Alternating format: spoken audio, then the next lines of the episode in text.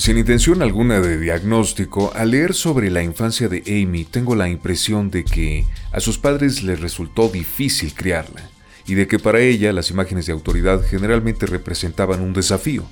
A los 10 años, a pesar de que se concretó en buenos términos, tuvo que lidiar con el divorcio de sus padres.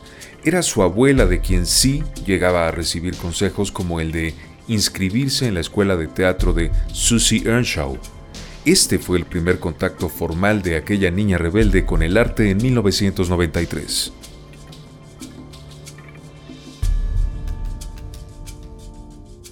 Entre paréntesis, doña Cynthia, como se llamaba la abuela paterna de Amy, alguna vez fue pretendida por el trompetista de jazz Ronnie Scott. Este hecho me hace suponer que el ambiente en casa de la familia Winehouse estuvo lleno de una jazzística influencia musical.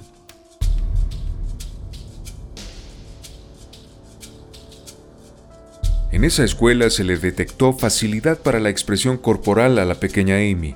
Sin embargo, ya desde entonces, ella tenía una clara y natural inclinación por cantar.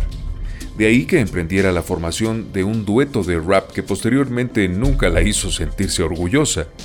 Dos años después, en 1995, se cambió a otra escuela de teatro, a la de Sylvia Young, de la cual fue expulsada al año siguiente por insubordinada. Imagínate, se puso un piercing en la nariz. Uy, qué mala, ¿no?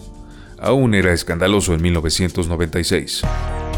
¿Ves cómo poco a poco estos datos nos permiten ir dibujando en nuestra cabeza la imagen del lado humano de esta cantante? Podemos ir dándonos una idea de cómo era su personalidad y de dónde pudo provenir su decisión de clavarse en las drogas. Otra cualidad de Amy que es mencionada repetidamente es su enorme intuición para cantar. Ella misma en algunas ocasiones habló acerca de que nunca le había pasado por la cabeza ser cantante profesional porque para ella era algo natural, algo que hacía todos los días en cualquier momento, como dormir o comer, nació sabiendo hacerlo. Quizá por ello sonaba tan auténtica, tan poderosa y segura, tan real. En la mayoría de las biografías de Amy Winehouse hay un enorme hueco entre los 13 y los 16 años.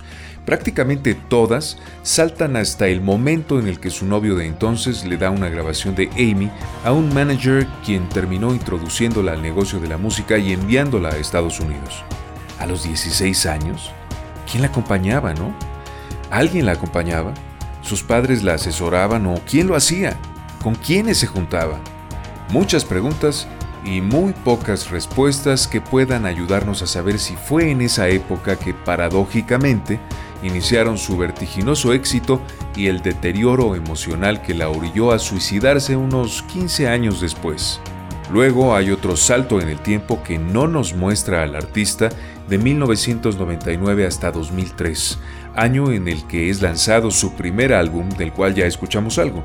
Solo me faltaría decir que el disco se llamó así por Frank Sinatra un cantante muy admirado por el señor Winehouse, papá de Amy. Hay quienes incluso han sugerido analizar las letras de las canciones que ella compuso para intentar armar lo que sería una biografía musical. Tal vez sea buena idea y me aventure a ello más adelante. Dime si te interesaría, ¿ok?